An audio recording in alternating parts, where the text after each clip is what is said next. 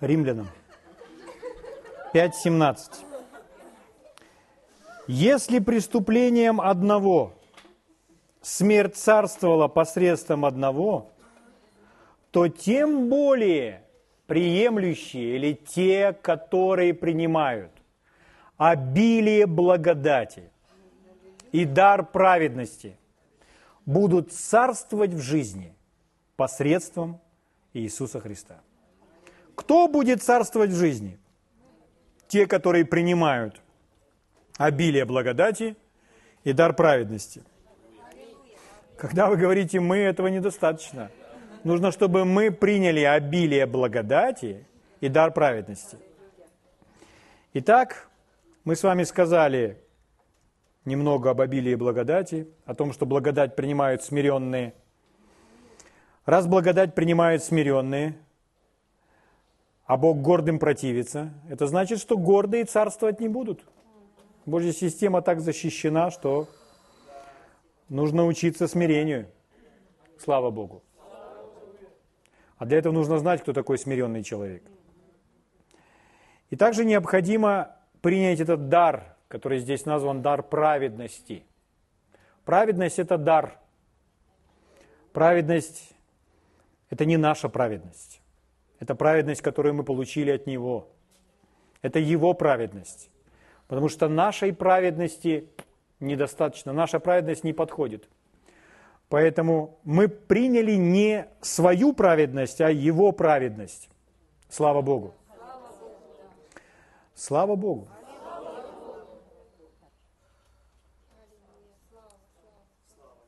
Мы приняли праведность как дар. Праведность самого Иисуса Христа. Это значит, мы праведны ровно настолько, насколько праведен Иисус. Это не от наших заслуг. Это мы не заработали. Это не от того, что мы жили правильно или живем правильно сегодня. Мы всегда праведность принимаем как дар – Праведность – это наше правильное положение перед Богом. Это то, кто мы есть. Так же, как мы есть люди, человек. Я человек. Почему я человек? Потому что я родился человеком. Точно так же и с праведностью. Праведность – это то, кто мы есть. Мы родились или были заново сотворены праведными людьми. Слава Богу. Это подарок от Бога. Подарок от Господа Иисуса Христа. Это значит, что мы с вами сегодня такие же праведные, такие же безвинные и чистые, как младенец Иисус в хлеву. Вот у нас какая праведность. Слава Богу! Мы с вами читали места Писания, которые говорят о том, что мы такие же, как Он. И мы прочитали несколько мест Писания которые нам говорят, что мы такие же, как Он, как Иисус. Это значит, Бог Отец слушает нас, слушает наши молитвы, так же, как Он слушал молитвы Иисуса. Он видит нас такими же, как Он видит Иисуса, такими же чистыми, такими же праведными. Почему? У нас не наша праведность. Наша праведность никуда не годится. У нас Его праведность. Когда когда человек обновляет свой ум в этом отношении, когда он начинает осознавать себя праведным, он становится смелым. Он становится смелым перед Богом. Почему? Он знает, Бог мой Отец, Он меня оправдал, и я имею право приходить к Богу. Я имею право просить. Угу. То есть этот человек больше не плачет перед Богом, Господь, я настолько ничтожный, прости, помилуй меня. Нет, это человек, который верою принял свое прощение, и он принял праведность, и он имеет смелость приходить к Богу и просить об исполнении воли Божьей здесь, на земле. Слава Богу.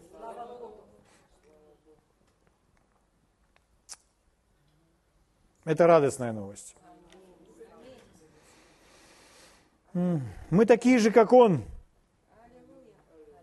такие же, как Иисус. Почему люди не осознают себя праведными? Христиане, почему они не осознают себя праведными? Некоторые причины. Возможно, вы будете видеть себя время от времени в некоторой из этих причин или объяснений. Потому что люди ставят во главу угла не Слово Божье, а что-то другое. Но наивысший авторитет для нас есть что? Слово живого Бога, правда? Что можно ставить выше Слова Божьего в жизни человека, что не является правильным, но люди это делают? Ну, например, иногда для людей большим авторитетом пользуется их церковь или их деноминация. То есть так верят в нашей деноминации, поэтому мы все придерживаемся этого верования. И деноминация порой, авторитет деноминации выше, чем авторитет Слова Божьего. Не должно так быть. Слово Божье имеет наивысший авторитет. Аминь. И церковь строится на Слове Божьем. Миллионы людей на этой земле в их жизни большим авторитетом пользуются человеческие традиции, чем Слово Божье. Люди больше придерживаются человеческих традиций. И если им показать из Библии, это традиция, это не имеет в себе силы. Не стоит в это верить и не стоит этого придерживаться. Человек не послушает Слово Божье и будет придерживаться своих традиций. Так есть такие традиции даже в церквях, которые верят в Иисуса Христа, которые верят в рождение свыше, верят даже в наполнение Святым Духом. Но порой с вопросами праведности у них есть проблемы. Они не могут смело сказать, что они праведны. Они скорее скажут, я стараюсь себя вести хорошо, я стараюсь быть лучше, я стараюсь, я стараюсь, я стараюсь. Но это не то, о чем говорит Божье Слово. Мы получаем праведность не стараясь. Мы получаем праведность даром. Она уже дана нам в начале жизненного нашего пути во Христе. Также есть миллионы людей, которые, для которых большим авторитетом является, например, наука или какие-то научные открытия, чем Слово Божье. Если человек слышит это, он придерживается тех взглядов, а не того, что говорит Божье Слово. Но всю науку, все научные открытия нужно проверять Словом Божьим. Аминь. И на этой земле было так много ученых, которые верили Бога, верили в Библии. Слава Богу. Часто случается так, что когда вы спрашиваете человека, во что он верит, он может рассказать вам все, что угодно. Только он не приведет вам места Писания. Вы себя должны проверять всегда таким образом. Не нужно говорить просто, во что вы верите, и просто высказываете свои желания. Вера – это не есть просто наши желания. Вера от слышания Божьего Слова. Поэтому мы должны так говорить, я верю в это, потому что Бог сказал. И мы стоим на определенных местах Писания. Поэтому, когда мы говорим о том, что мы праведны, мы нашли места Писания. Сегодня мы посмотрим еще на некоторые из них. И мы еще более в этом утвердимся. Мы праведные. Почему я об этом повторяю снова и снова? Потому что мы себе должны повторять это с утра до вечера, что я праведен, чтобы переучить себя, что я настолько же праведен и чист, как сам Иисус. Потому что это не есть моя праведность, это не есть моя одежда. Она никуда не годилась. Я принял от Бога Его оправдание. Он омыл и очистил меня своей святой кровью. Какой же я после этого могу быть? Иногда человек просто основываясь на своих поступках, которые он делал раньше, и он просто доказывая свою греховность, он скажет, да ты себе не представляешь, что я делал в жизни. В ответ вы ему можете сказать, да нет, это ты не представляешь, насколько могущественна кровь Иисуса. Кровь Иисуса больше любого греха. Кровь Иисуса больше любого беззакония. Она может уничтожить любой грех и любое беззаконие. Это кровь Иисуса. Аминь. Слава Богу. О, аллилуйя!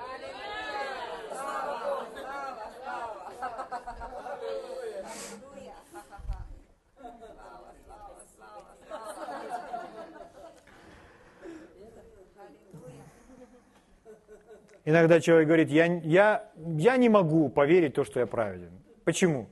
Но я не чувствую, что я праведен. что в данном случае человек больше верит своим чувствам, ощущениям, чем Слову Божьему. Угу. Это все есть бунт против Слова. Нельзя так себя вести. Слово Божье – это наше основание. Это когда мы ничего не чувствуем и вообще не знаем, как себя чувствовать, то нужно открыть Слово Божье и узнать, какова истина. Аминь. И поступать по истине. И знаете, что произойдет с чувствами? Они изменятся. И не придется долго ждать. Откройте вместе со мной 1 Иоанна, 1 глава, 9 стих, я вас искупаю.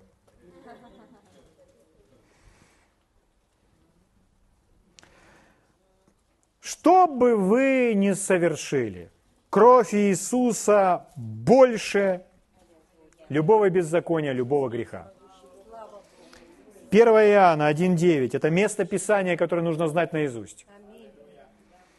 Но я бы хотел, чтобы вы, каждый сегодня из нас, пережил по-новому этот стих, чтобы мы увидели каждую его часть. И поверьте, это вам понравится и накормит ваше сердце.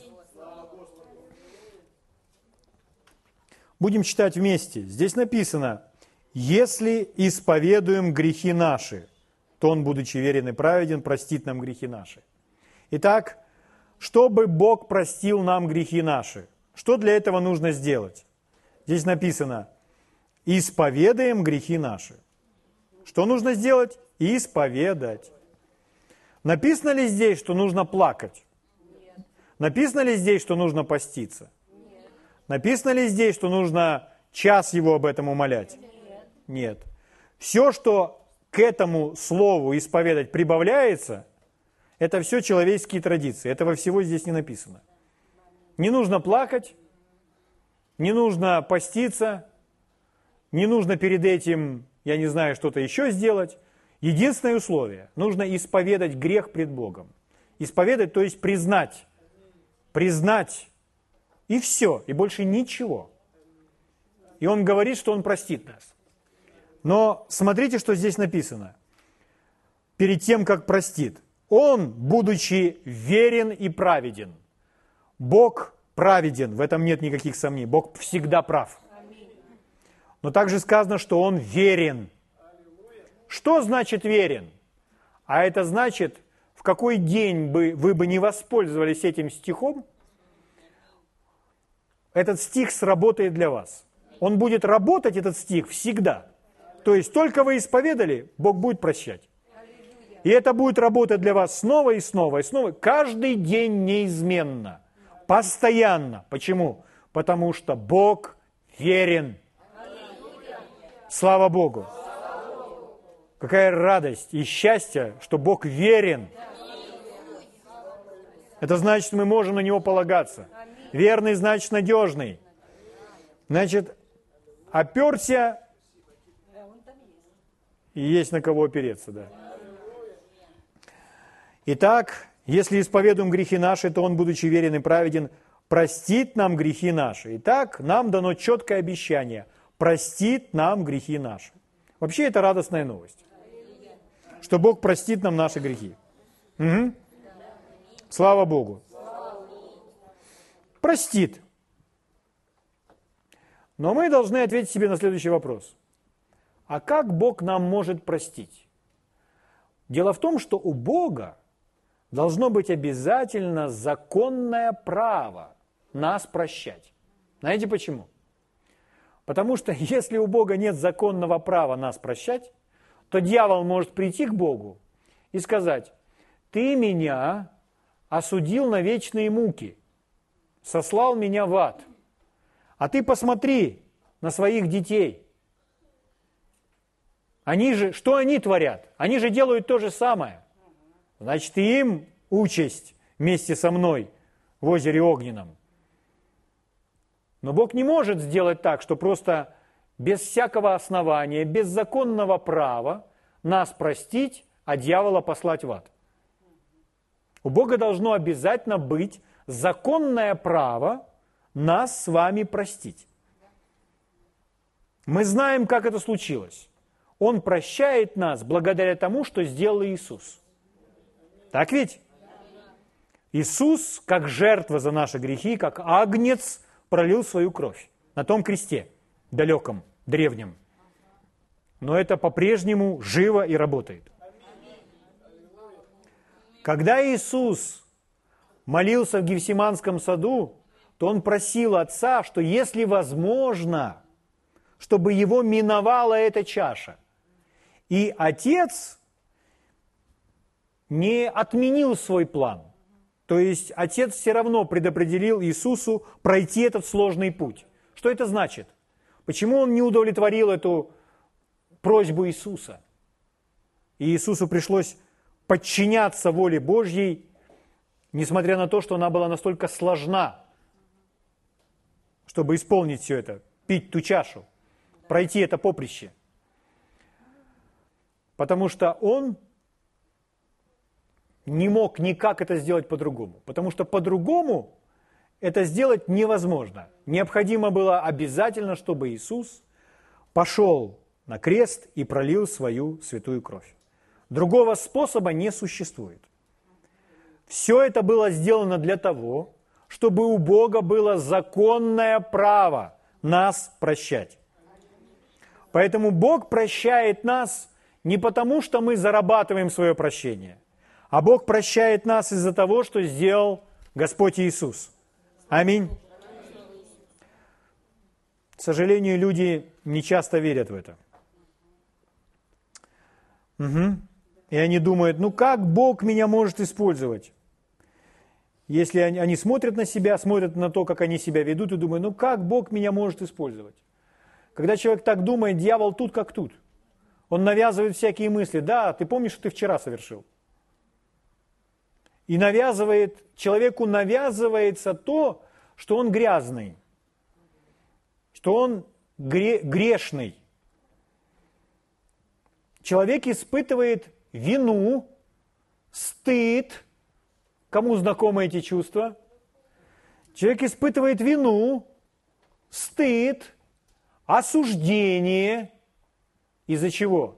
Из-за того, что он недостоин, из-за своей греховности – в Царстве Божьем нет стыда. В Царстве Божьем нет вины. В Царстве Божьем нет осуждения. От всего этого Господь нас избавил.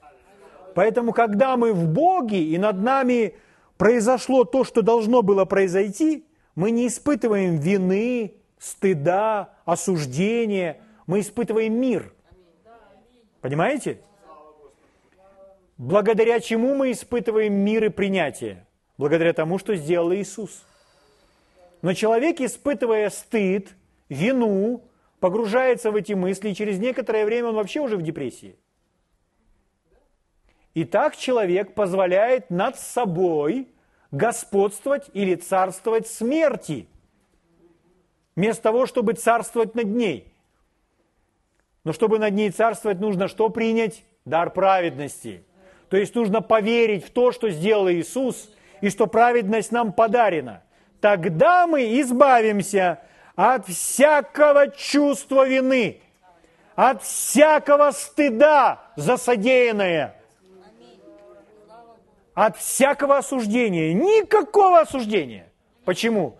Из-за того, что сделал Иисус. Слава Богу. Потому что мы прочитали, Господь простит нам. Угу.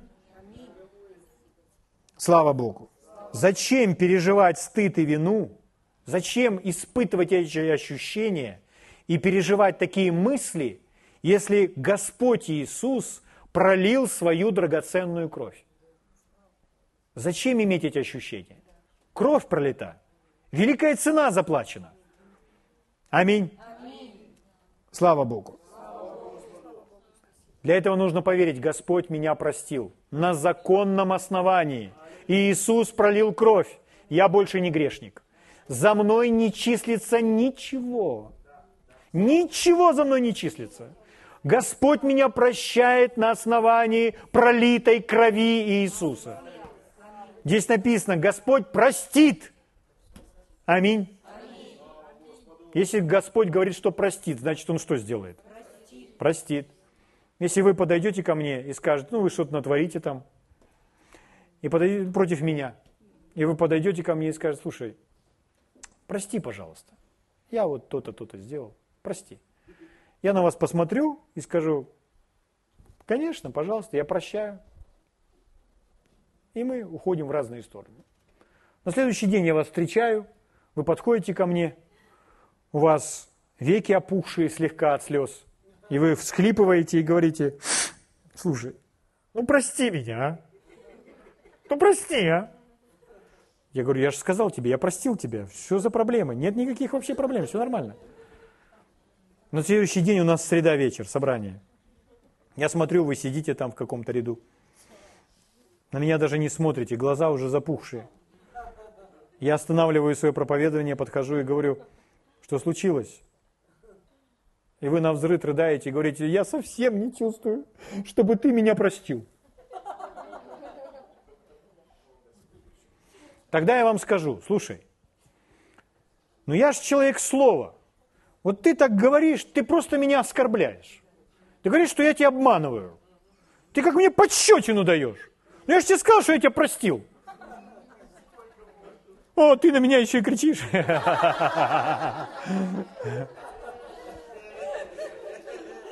Понимаете? Я понимаю, что я рассказываю странную какую-то историю, небылицу какую-то. Но с Богом это именно так и происходит. Бог говорит, что Он простил, что если исповедаем, Он простит. Почему люди мучаются? Потому что они не чувствуют, что они прощены. Это не нужно чувствовать, нужно верить Ему на слово. Это же Бог. Если он, он сказал ли и не сделает? Слава Богу. Слава Богу. Поэтому не имеет значения, как вы себя чувствуете. Скажите соседу, не имеет значения, как ты себя чувствуешь. Если исповедал, то прощен. Скажите, я прощен. Три раза.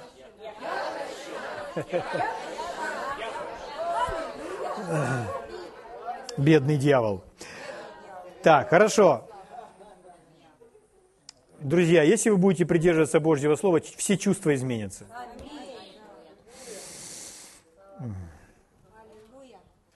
Но мы прочитали, простит наши грехи, но это не конец стиха. Там есть продолжение. И очистит. Он не только простит, он очистит. Давайте посмотрим от чего. От всякой неправды, более дословно, неправедности. От всякой неправедности. От всякой, в другом переводе, всей Скажите, если вы очищены от всей неправедности, то какие вы становитесь? Вы становитесь полностью праведными. У вас нет ничего неправедного. Полностью праведными. Слава Богу. Поймите, что 1 Иоанна 1.9, этот стих, он не адресован неспасенным людям. Неспасенным людям грехи исповедать не нужно. Им нужно прийти к Иисусу и принять Иисуса, правда? Этот стих написан нам с вами, верующим людям. Это когда верующий человек согрешает, делает ошибки, то это он исповедует свои грехи. И что делает Бог? Бог его сразу же прощает и очищает от всякой неправедности, так что он становится опять чистым. Слава Богу. Это когда, если вы не послушны Богу, да, согрешаете, то вы поступаете неправедно. Неправедно. Ваше сердце сразу же вам об этом будет сигнализировать. Вы будете знать об этом в своем сердце. Но в 1 Иоанна 1.9 нам дан способ, как снова восстановиться, как все это изменить. Аминь. Слава Богу. Итак, Сразу же после нового рождения, сразу же после нового рождения, когда мы родились свыше, какими мы с вами встали? Мы стали такими же, как младенец в яслях Иисус. Безвинные, чистые, блистательно белые, сияющие. Сразу, ну, родились свыше, понимаете? У младенца нет прошлого. Чистые. Но мы не послушались Бога согрешили.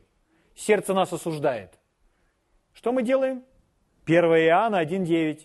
Если мы исповедуем грехи наши, то Он, будучи верен и праведен, простит нам грехи наши и очистит нас от всякой неправедности. Так что мы опять безвинны, чисты, как тот младенец в яслях.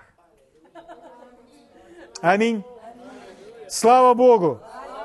Слава Богу. То есть мы становимся после исполнения 1 Иоанна 1.9, мы становимся абсолютно праведными. Слава Богу. Слава Богу. Мы это не зарабатываем, не заслуживаем. Мы просто принимаем дар. Мы просто верим Божьему Слову. Очень просто. Угу. И когда принимаем обилие благодати и этот дар праведности, будем царствовать. Слава Богу. Слава Богу. Итак, нам нужно осознавать, что мы праведны, потому что это дает нам право приходить к престолу благодати. Это тронный зал Бога, это Божье присутствие. Это присутствие Иеговы, Всевышнего. И мы можем свободно приходить в присутствие Всевышнего, и мы не умрем, мы не будем уничтожены. И можем, можем приходить без чувства вины и приносить к Нему свои просьбы и прошения. И Он будет нас слушать и нам отвечать. Потому что у нас есть такое право. Слава Богу. Угу.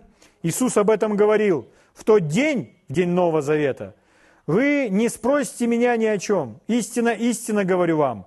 О чем не попросите Отца. И дальше он говорит, как? Во имя Мое. Что значит во имя Мое? Это значит, мы приходим через Иисуса, благодаря Иисусу. Иисус пролил за нас свою кровь. Благодаря Его праведности. Речь идет о Его праведности. Аминь. О чем не попросите Отца во имя Мое. И дальше Иисус говорит, даст вам. И Иисус уверяет нас, что Бог Отец будет слушать наши молитвы и давать нам, нам отвечать на наши молитвы. Сам Бог всемогущий. В этом смысле мы должны больше немножко себя накрутить. Яков говорит, Илья человек, подобный нам. Помолился, и не было дождя. Затем опять помолился, и небо дало дождь, и земля произрастила плод свой. Помните? А немножко раньше об этом есть эта знаменитая фраза. «Много может усиленная молитва праведного». Когда человек читает, он думает, много может усиленная молитва. Хорошо звучит, но дальше он читает праведного и думает, а, это не про меня. Был бы я праведным, вот было бы все хорошо. Но это как раз про нас. Потому что мы стали праведными во Христе. Аминь. Много может наша молитва, потому что мы эти праведники. Другой перевод звучит сердечная или идущая из сердца. Молитва праведного человека делает доступной великую силу, динамичную в своей работе. Это праведного человека – то есть праведный человек приходит пред Божьим троном, Бог его слышит и отвечает на его молитвы. Потому что у человека есть право приходить пред Богом с дерзновением. Могущественная Божья сила по нашей молитве начинает действовать. Я смотрю, в этом смысле тоже надо наш ум обновить. Слава Богу! Аллилуйя! Итак, друзья мои, если вы верите, что вы праведны, то на самом деле вы верите, что это по вашей молитве доступна великая сила. Это ваша молитва может многое. Давайте вместе скажем, я праведен во Христе, поэтому моя усильная молитва,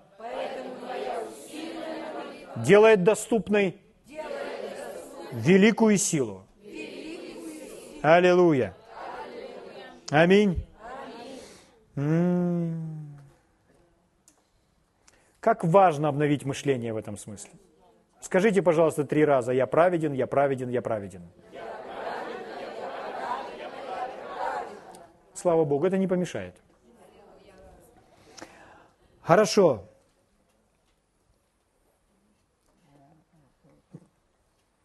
Следующее. Наше мышление, чтобы обновилось, еще мы должны понять такую вещь. Состояние праведности или осознание праведности без всякого чувства вины, без стыда, без осуждения. Но свободный человек, потому что знает, кровь Иисуса сделала это для меня. Если споткнулся, если ошибся, не бежит от Бога, нет. Наоборот, сразу же к Богу. Зачем? Чтобы Он простил и сразу же очистил. И опять одежда блистает. Аминь. И опять ходим. Смело. Аминь. Слава Богу. Итак, без вины, стыда. Испытывать вину и верить в кровь Иисуса невозможно. Если мы верим в работу крови Иисуса, если мы верим во все то, что сделал Иисус на кресте, как мы можем испытывать вину или стыд за то, что мы совершили? Угу. Это важно. Потому что есть разные скрытые формы, скрытые формы гордости. Когда человек, выдавая это за смирение,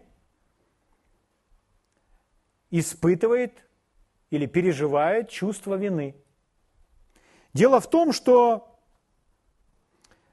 на протяжении многих столетий люди верили, что постоянно переживать чувство вины и осуждения – это смирение. Мы недостойны, мы ничто, мы постоянно виноваты. Это смирение. Но это неправда. Это не есть смирение. Это обман, который навязал дьявол. Например, есть такая фраза. Я вам покажу, потому что вы думаете, это я из какого-то средневековья вытаскиваю. Нет, друзья, в наше время вы услышите это еще не раз. Расстаемся. Ну, если что не так, простите. Один человек так и сказал, проповедник.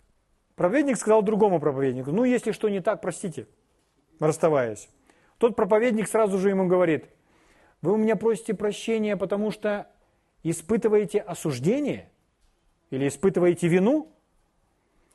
Он сказал, ну, вы знаете, я стараюсь жить как можно лучше, я стараюсь, но никогда не знаешь, где ты упускаешь и где ты ошибаешься. То есть этот человек находится в состоянии постоянной вины, постоянного осуждения. Он не знает, где он ошибается, и он не знает, что он праведен. Угу. Скажите, может ли быть у нас просто такое дежурное выражение, если что не так, простите? Это не наше до свидания. Наше до свидания будь благословен. Слава Богу. Угу. На самом деле это есть гордость. Почему гордость? Потому что когда человек говорит так, я стараюсь, я стараюсь поступать лучше, мне еще не все удается, но я стараюсь. Конечно же, я несовершенен но я же стараюсь. Я хочу поступать лучше. Звучит прямо, хочется и памятник поставить. Кажется, как духовно. Друзья мои, это гордость. Потому что человек сосредоточен на том, что делает он сам. Ему вообще не нужно это смотреть. Им нужно посмотреть на то, что сделал Иисус. И просто принять то, что Иисус пролил за него свою святую кровь. Аминь. Аминь. Слава Богу. Благодарю Тебя, Господь. Мы не стараемся быть праведными. Мы просто принимаем это, мы подчиняемся тому, что сказал о нас Бог. Аминь. Как это важно. 2 Коринфянам 5 глава, 17 стих. 2 Коринфянам 5 глава, 17 стих. Здесь написано – Итак, кто во Христе, тот новое творение. Древнее прошло, теперь все новое. Другой перевод. Итак, каждый человек во Христе. Итак, каждый человек во Христе – новое творение. Новая тварь написано в синодальном переводе. Ну, творение, создание. Итак, мы с вами во Христе какие? Новое творение. Что это значит? Это значит, тот человек, который был до этого, его уже не существует, тот греховный человек. Потому что мы полностью новое творение. Мы заново были воссозданы. Угу.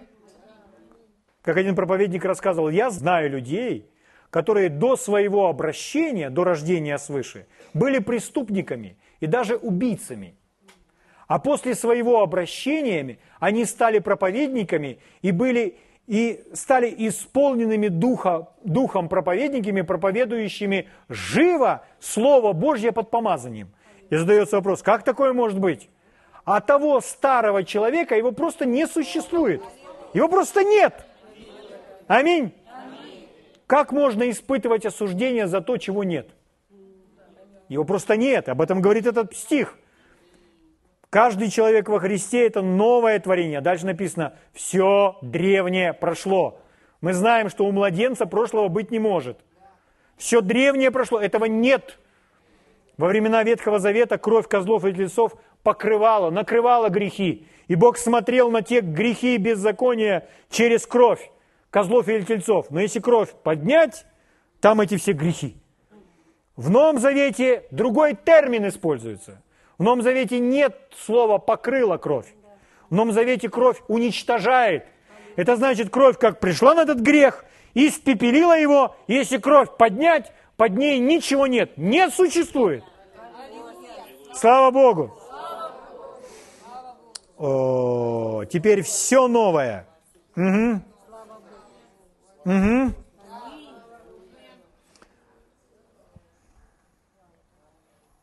Итак, вот такие мы чистые, вот такие мы безвинные. Но если мы, будучи рождены свыше, согрешили, а у нас есть 1 Иоанна 1.9, мы можем исповедать грехи, Он опять нас простит и очистит от всякой, или в другом переводе, всей неправедности. И что мы опять будем? Мы будем опять в том первозданном виде. Опять чистые, как будто только что заново родились вот какая могущественная кровь. Хорошо, еще вас утешит, утешит, утешит. Сейчас вас утешит еще. Кто из вас,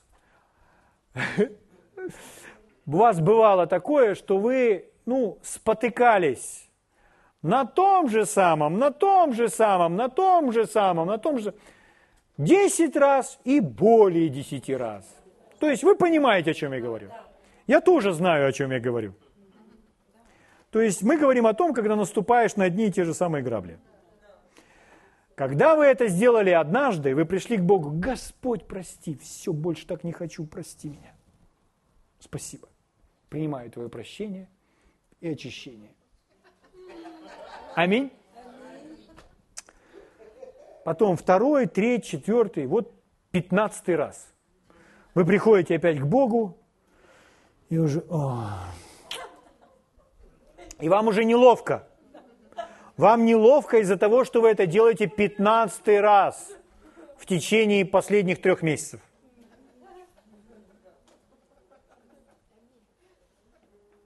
Да? Почему так? Ну, потому что мы думаем, ну, Господь, я опять к тебе по тому же самому поводу. Наверное, тебе уже надоело вот это все. Ты мне уже скоро, наверное, это все наши предположения, это все не так. Нам нужна истина Божьего Слова. Сейчас я вам помогу.